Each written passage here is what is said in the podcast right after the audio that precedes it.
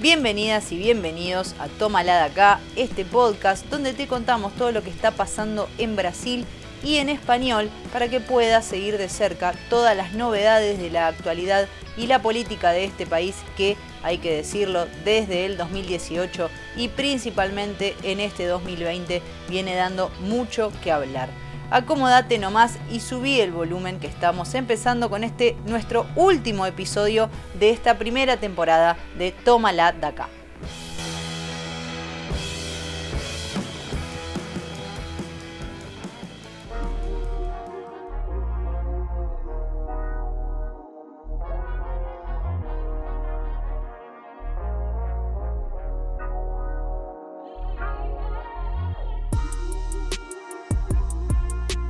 Y arrancamos este último episodio con un tema que fuimos tocando a lo largo de estos nueve capítulos de Tómala de acá, que es el avance de la pandemia en el territorio brasileño. Recordarán quienes nos vienen siguiendo desde el principio que en nuestro primer episodio les presentamos un informe acerca de la responsabilidad del gobierno brasileño en el descontrol causado por la pandemia de la COVID-19. Brasil es en este momento el segundo país en el ranking de cantidad de personas infectadas y también en el número de muertes. Son casi 190.000 muertes y creciendo cada vez más rápido a un promedio de 600-700 personas por día. Según los datos presentados por el Consorcio de Vehículos de Prensa, que releva los datos de contagios y muertes por estados, en las últimas 24 horas Brasil tuvo el promedio más alto de casos en tres meses. Vamos a explicar un poco estos datos. Hace ya 12 días que en todo el país la curva de muertes causadas por la COVID-19 está en ascenso y comparada con la media de 14 días atrás se puede ver un aumento del 20%. Estos números hay que mirarlos acompañados de la cantidad de casos confirmados, que en las últimas 24 horas fue de 55.000 personas, totalizando más de 7 millones de personas infectadas desde el inicio de la pandemia.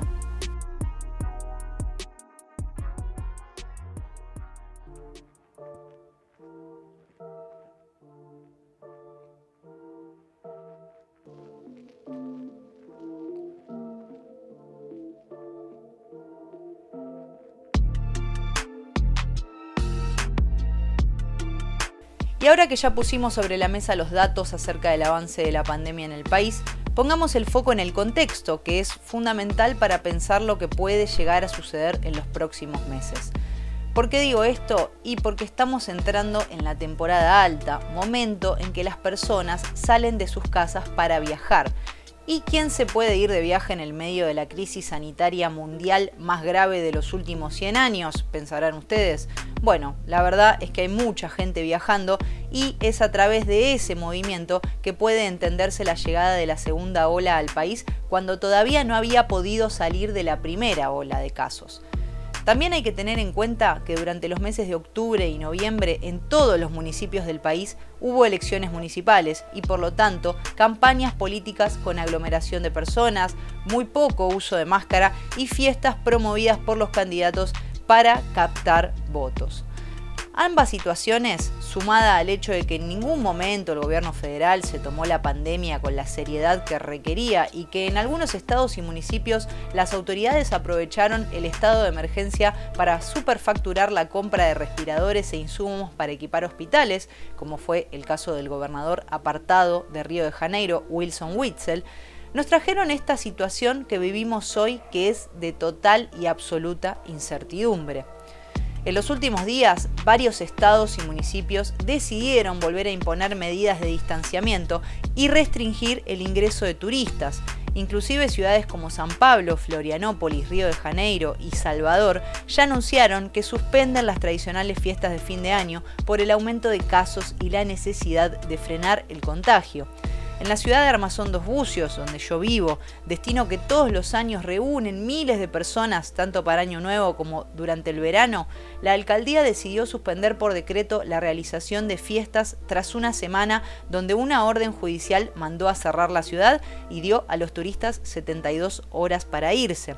Si bien esa decisión fue suspendida y la ciudad se mantiene abierta con restricciones para la ocupación de un 70%, Datos de la Asociación de Hoteles del Estado de Río de Janeiro muestran que el 88,7% de los cuartos de hoteles y posadas ya están reservados para la última semana de diciembre y la primera semana de enero. Con todo este panorama y anticipando que muchas ciudades turísticas van a flexibilizar con el comienzo de la temporada, no sería de extrañar que el mes de febrero nos encuentre con récord de casos y muertes.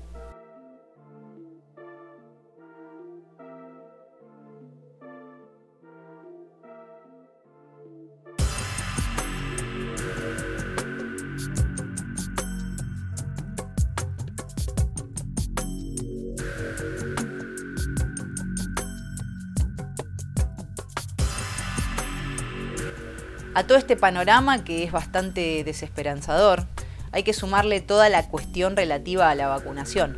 Mientras vemos cómo los diferentes gobiernos del mundo negocian la compra de todas las vacunas disponibles con el objetivo de avanzar en la inmunización, en Brasil el presidente Jair Bolsonaro hace campaña contra las vacunas a su manera tosca, diciendo cosas como por ejemplo que quien se vacune va a transformarse en caimán o que nadie puede ser obligado a vacunarse, así como ningún enfermo de cáncer es obligado a hacer quimioterapia, como si el cáncer tuviera algo que ver con el coronavirus. Es tanta la desorganización y la falta de seriedad del gobierno brasileño ante la peor crisis sanitaria de los últimos 100 años que, como sucedió al inicio de la pandemia, fueron los gobernadores quienes debieron organizarse para presionar al Ministerio de Salud para que se comprometa a adquirir vacunas. Y si bien hace unos días ya se firmó un compromiso de compra, no podemos descartar atropellos para dilatar la inmunización, ya que, como dijimos antes, el presidente no es favorable a la vacunación y, por contraste, favorable a que se sigan muriendo 700 personas por día promedio por COVID, porque total, para él todos nos vamos a morir algún día.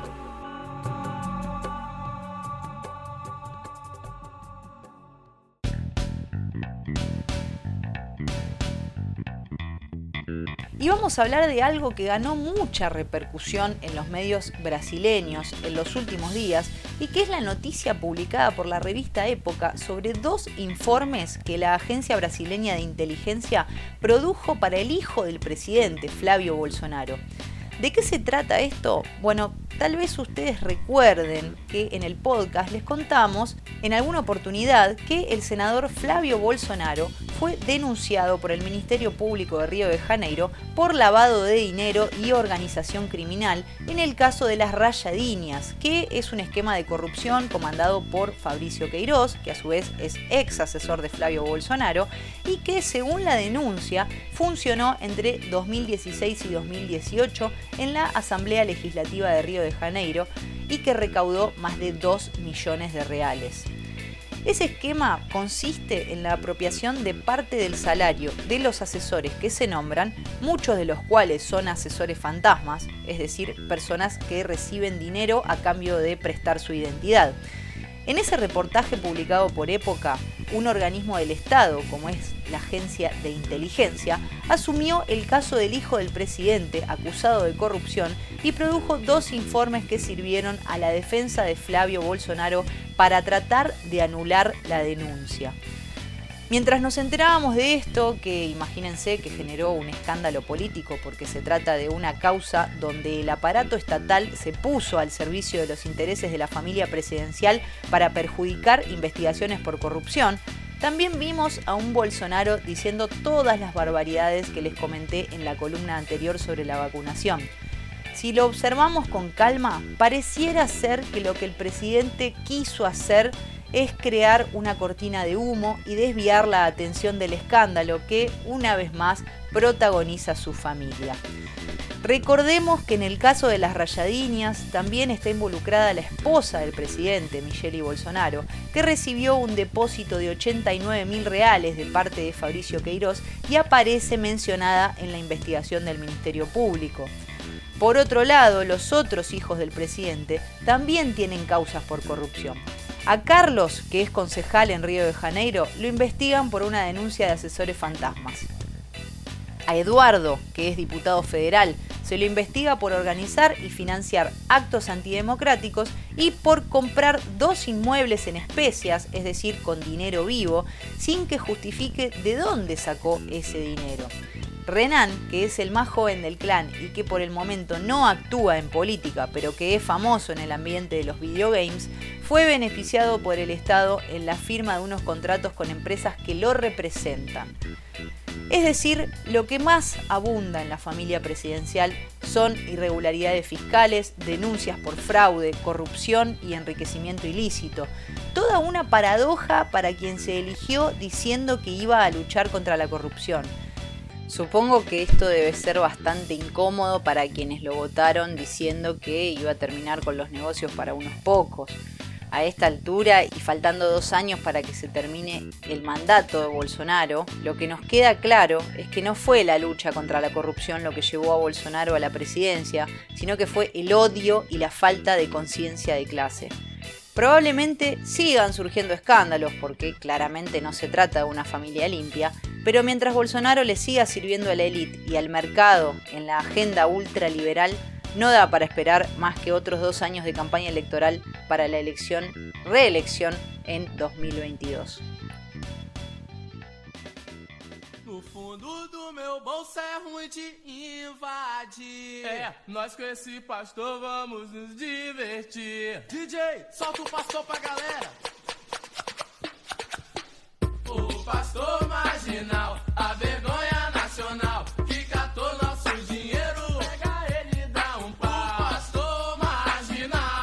un pastor marginal, la vergüenza nacional, que robó nuestro dinero, agarralo y dale un golpe. El viejo se decía siervo de Dios y vino a la tierra a salvar a sus hijos, el pueblo le creyó y la iglesia fue creciendo por radio y televisión y él se fue enriqueciendo. Esta introducción con Funky sirve para hablar de la prisión del alcalde de la ciudad de Río de Janeiro, el pastor Marcelo Crivella, del cual estuvimos hablando en nuestro último episodio porque disputó y perdió la reelección ante Eduardo Páez. Crivella fue detenido este martes 23 de diciembre por participar de un esquema de corrupción donde empresarios pagaban para tener acceso a información y contratos de la ciudad, según la denuncia que encabeza el Ministerio Público de Río de Janeiro. Si bien en este momento Crivella ya se encuentra en prisión domiciliar, queda apartado definitivamente del cargo a nueve días del traspaso de mando que debe ocurrir el día primero de enero. Marcelo Crivella también ya fue protagonista de varios escándalos donde se lo acusó de beneficiar a miembros de la Iglesia Universal del Reino de Dios en el acceso a servicios y cargos públicos. El último escándalo motivó inclusive un pedido de impeachment en la Asamblea Legislativa y consistió en la contratación irregular de personas para mantener guardias en la puerta de los hospitales con el objetivo de incomodar a la prensa en su trabajo de relevamiento de la situación de la COVID-19 en la ciudad. Lo curioso de este hecho es que durante la campaña electoral Crivella se la pasó diciendo que Eduardo Páez, su adversario, que ahora va a asumir la alcaldía de Río de Janeiro, era corrupto y que de ser elegido alcalde seguramente sería preso en el ejercicio del mandato. Mirá vos qué paradoja. Destaco esta prisión porque se trata de otro aliado de Jair Bolsonaro preso por comandar esquemas de corrupción y eso claramente perjudica y mucho la ya dañada imagen del presidente. Al respecto ya salió a hablar el vicepresidente general Hamilton Moró y dijo que ellos como gestión apoyaron a muchos candidatos en las últimas elecciones y que por lo tanto la prisión de Crivella no perjudica en nada la imagen del gobierno. La verdad que no es tan así como dice el vicepresidente, porque hay que tener en cuenta que los dos hijos del presidente, tanto Flavio como Carlos Bolsonaro, están afiliados al partido de Crivella e incluso Carlos Bolsonaro fue quien comandó la campaña electoral de Crivella en este 2020. La verdad que para una gran cantidad de cariocas esta fue una excelente noticia y desde Tómala de acá les hacemos llegar nuestras felicitaciones por finalmente haberse librado de lo que muchos califican como la peor gestión de la ciudad en años. Y miren que en los últimos tres alcaldes de Río de Janeiro están presos, también por comandar esquemas de corrupción. Vamos a ver qué pasa a partir de enero con Eduardo Páez, una figura conocida de la política local que va a agarrar una ciudad con un sistema de salud colapsado y un déficit que al momento puede perjudicar el pago de los salarios del mes de enero del funcionalismo público. Thank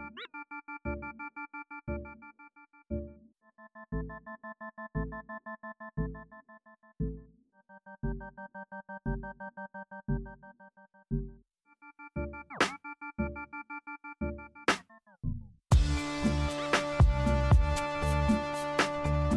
Y empezamos a cerrar este resumen de actualidad con un panorama general acerca de los números del desempleo, la inflación y el aumento de la pobreza en este año de pandemia donde el mundo entero entró en recesión. En relación al aumento de la pobreza, hay que decir que el 25% de la población de Brasil, es decir, un cuarto del total de habitantes, estaba por debajo de la línea de la pobreza antes de comenzar la pandemia. Estamos hablando de 51,7 millones de personas que hasta 2019 vivían con menos de 600 reales por mes. A su vez, la pobreza extrema también aumentó y alcanzó a 13,7 millones de brasileños, es decir, el 6,5% de la población del país vive con menos de un dólar con 90 por día. Este aumento es el mayor en seis años. Y el aumento de la pobreza también hay que verlo en un contexto de aumento del desempleo que alcanzó la cifra récord de 14,6% y representa un aumento de 1,3% en tres meses. Esto quiere decir que en un año Brasil perdió 11,3 millones de puestos de trabajo. A estos números hay que observarlos en un contexto donde el 40% de la población del país trabaja de manera informal, esto es sin derechos laborales ni registro oficial. Y también es importante tener en cuenta que la encuesta realizada por el Instituto Brasileño de Geografía y Estadística incluye solamente a aquellas personas que están buscando trabajo de forma activa y no a aquellas que desistieron. Finalmente, vamos a poner el foco en la inflación que sufrieron este año los alimentos, que en el año fue del 4%, pero que pudo verse principalmente en la carne, el pollo, el pescado, además del arroz, feijón, frutas y verduras. ¿Por qué es importante mirar este panorama? Básicamente porque son números que van en aumento y que están generando poco a poco una crisis social que también va en aumento. Es cada vez mayor el número de personas que viven en las calles, que mendigan los semáforos, que solicitan el seguro de desempleo, que se inscriben en programas sociales como el Bolsa Familia, que retiran cestas básicas en centros de atención social. Y lógicamente, toda situación en donde se ve desigualdad y pobreza genera violencia, a inicios de octubre vimos inclusive imágenes de un camión de carne siendo asaltado en San Pablo por un grupo de personas mientras la policía trataba de dispersarlos con gases lacrimógenos. Me parece importante resaltar que estos números vienen aumentando desde el inicio de la pandemia, mientras lo que vimos a lo largo de estos meses fue un gobierno más preocupado por negar la realidad que por proteger a su población. Una estrategia que al día de hoy evidentemente funciona, porque lo que se ha logrado con esto es que las personas se expongan al contagio bajo el lema queremos trabajar. Entendible porque si el Estado no hace nada, entonces lo único que nos queda como trabajadores es nuestra fuerza de trabajo. Mientras ante el abandono nosotros nos exponemos, se destinan recursos billonarios para bancos y empresas que de por sí ya le deben al Estado quien a su vez argumenta que no tiene dinero para subsidiar a la población en un momento de pandemia, pero que demuestra que para la iniciativa privada y millonaria sí tiene. En conclusión, estamos en una etapa sombría del país, donde el negacionismo pavimentó el camino para que las personas crean que es normal vivir en un país con desigualdad donde solo se destacan quienes hacen mérito. Y mérito se reduce a ser hijo de o hija de, porque sabemos que solo una minoría llega a destacarse en los ámbitos donde solo hay lugar para los que tienen la vida resuelta. Esperamos que lleguen tiempos mejores para Brasil, que ya estuvo mejor, ya gobernó para los excluidos y que seguramente más temprano que tarde volverá a ser un país digno de respeto.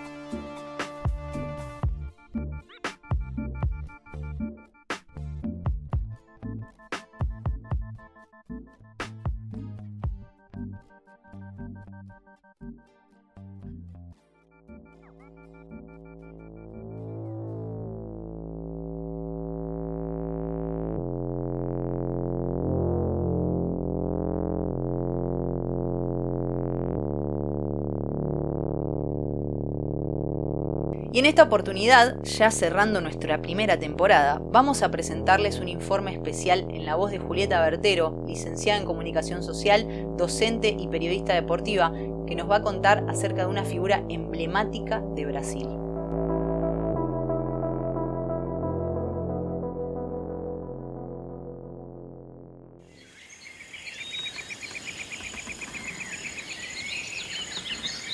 En la ciudad de Yapurí, interior del estado de Acre, en la frontera con Bolivia, la vida de los seringueiros, trabajadores rurales de la extracción de caucho, era de pobreza extrema y ninguna posibilidad de progreso. Desde niños, caminaban por la selva en búsqueda de su sustento y la vida de comunidades enteras se remitía a la sobrevivencia. Con el avance de la actividad agropecuaria, el sustento de esas comunidades se veía permanentemente amenazado. Lo que para los sucesivos gobiernos brasileños era la llegada del progreso, para miles de familias era una amenaza permanente a la vida. A partir del 15 de diciembre de 1944, muchas cosas iban a cambiar para la comunidad. Ese día del mes de diciembre nació Francisco Alves Méndez Filho, popularmente conocido como Chico Méndez, un símbolo de la lucha de los seringueiros y de la defensa del medio ambiente.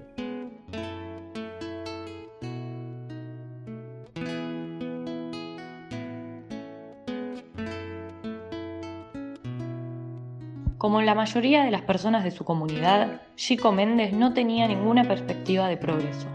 Desde los ocho años, acompañó a su padre en la tarea de extracción de caucho, también, como la mayoría, no fue alfabetizado, pero sus incursiones por la selva lo pusieron en el camino de Euclides Tábora, una figura de la política de la época que estaba exiliado y que le enseñó a leer, escribir y a pensar de forma crítica acerca de la importancia de las luchas contra las injusticias que vivía su pueblo.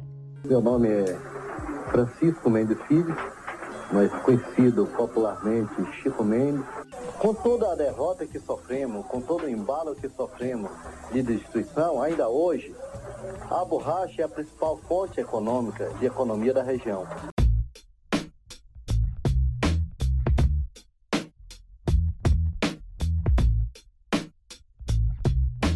Con el tiempo, Chico Méndez identificó el peligro que corría su comunidad ante el avance de la actividad agropecuaria incentivada por el gobierno militar. Y en 1975 fundó el Sindicato de Trabajadores Rurales de Brasileia. El nacimiento de este sindicato influyó para que otros fueran fundados en la región, lo cual empezó a generar dificultades para quienes tenían intención de avanzar con ganado y especular con el valor de las tierras.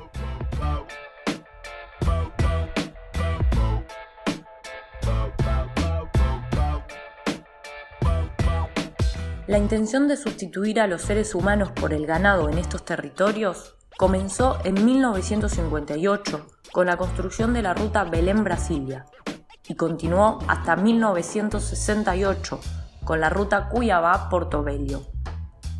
La abertura de estos caminos facilitaba la llegada de los tractores, empresas mineras y ganado, y la destrucción de la selva pasó a ser un problema serio que el gobierno militar no tenía intención de resolver. Con la aparición pública de Chico Méndez, la lucha de los seringueiros contra la deforestación a gran escala empezó a ganar repercusión nacional.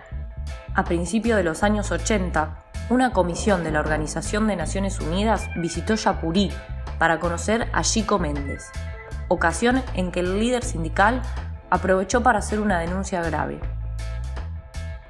El gobierno brasileño estaba tomando deuda del Banco Interamericano de Desarrollo para financiar empresas mineras y pecuaristas que avanzaban con violencia sobre las poblaciones de la selva.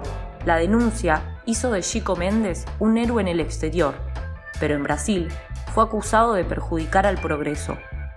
Fue muy perseguido pelos fazendeiros e pelo próprio governo e os políticos do Brasil que me acusaram de, de, de, ser um falso líder, me acusaram de ter ido aos Estados Unidos para impedir e para prejudicar o progresso e o desenvolvimento da região.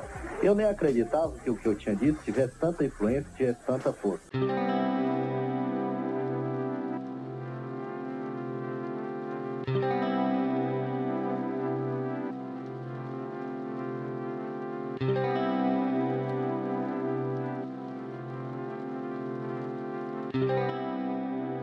La denuncia generó tanta repercusión que Chico Méndez fue premiado por la ONU y posteriormente por otros organismos internacionales. La causa y el reconocimiento de Chico a nivel mundial logró algo inédito en la historia de los pueblos de la selva. Unidas seringueiros, poblaciones ribereñas, pescadores e indígenas, quienes durante décadas estuvieron enfrentados pero que a partir del avance de la destrucción lograron identificar un enemigo en común. Sou seringueiro. Meus companheiros vivem da floresta há 130 anos, aproveitando a sua riqueza sem destruí-la. A Amazônia possui os maiores recursos biológicos do mundo. La causa ambientalista ganó tantas adhesiones que el gobierno tuvo que ceder ante las exigencias internacionales y la organización popular. En 1988, por primera vez en la historia del país, se creó la primera reserva extrativista en Chapurí, ciudad natal de Chico Méndez.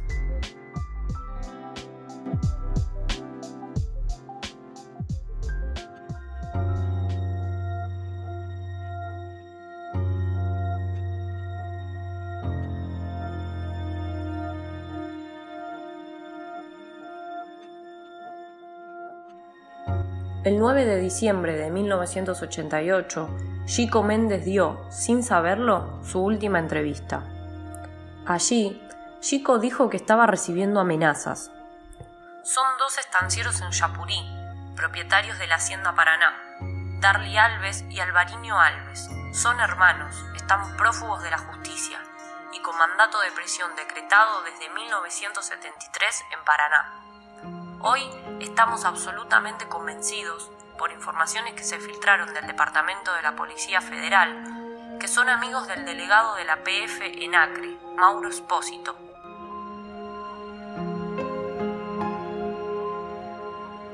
El Jornal do Brasil, que había encargado el reportaje, decidió no publicar la entrevista porque creía que Chico Méndez estaba mintiendo. Trece días después, el 22 de diciembre de 1988, Chico fue víctima de una emboscada y asesinado. El mandante del crimen era, como había denunciado el ambientalista en la entrevista, Darly Alves. A morte do ecologista foi destaque em todo o mundo e primeira página do principal jornal americano, New York Times. A reportagem traz o título: O brasileiro que lutou para proteger a Amazônia é assassinado. A matéria cita as ameaças de morte que Chico Mendes recebeu e comenta as suspeitas de que a Polícia Federal teria protegido e favorecido os fazendeiros Darli e Alvarino Alves, que juraram matar Chico Mendes. Solo después de la muerte de Chico Méndez, el Jornal do Brasil publicó la entrevista. Allí, Chico dice lo siguiente. Si bajara un enviado del cielo y me garantizara que mi muerte fortalecería nuestra lucha, pienso que valdría la pena morir, pero la experiencia nos enseña lo contrario. Entonces quiero vivir. Acto público y entierro numeroso no van a salvar a Amazonas. Yo quiero vivir.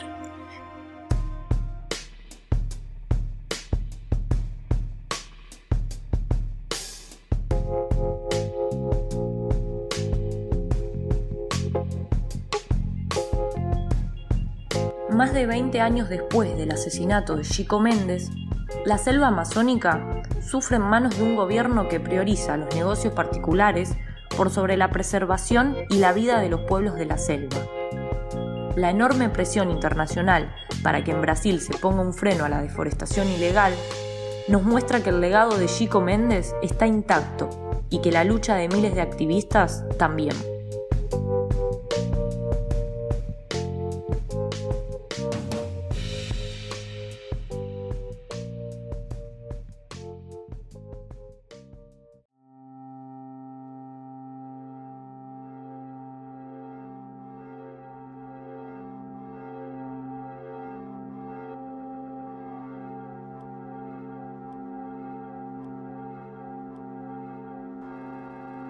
Escuchábamos a Julieta Bertero, licenciada en Comunicación Social, docente y periodista deportiva, que nos contaba acerca de Chico Méndez, un emblema de la lucha por la preservación de Amazonas y por los derechos de los trabajadores del caucho. Chico Méndez fue perseguido por defender intereses colectivos, por hacer visible internacionalmente la lucha de su pueblo y por exponer las miserias de los gobiernos que, como ya vimos, llegó incluso a financiar excursiones a la selva de terratenientes, mineros y asesinos. A Chico Méndez lo mataron porque incomodó al Brasil de los ricos, que desde hace décadas se benefician con la miseria y la exclusión. Antes de eso fue preso y torturado por la dictadura militar, pero no se acobardó y continuó luchando hasta el último día de su vida. Así como Chico Méndez, hay muchos héroes en la historia del país que desde hace dos años el gobierno insiste en descalificar. Y también así como Chico Méndez, que nació del barro y se transformó en un símbolo del activismo ambiental, nacerán miles de figuras desde los pasillos de las favelas, del pedazo de tierra más seca en el desierto nordestino, de la selva amazónica que aún devastada y atacada por intereses oscuros, continúa en pie y sobreviviendo. En abril del 2018, antes de ser preso, el expresidente Luis Ignacio Lula da Silva dio uno de sus discursos más contundentes de los últimos años. En él nos dejó una frase que sirve para continuar en pie y luchar por nuestras ideas podrán cortar todas las flores, pero jamás podrán detener la llegada de la primavera.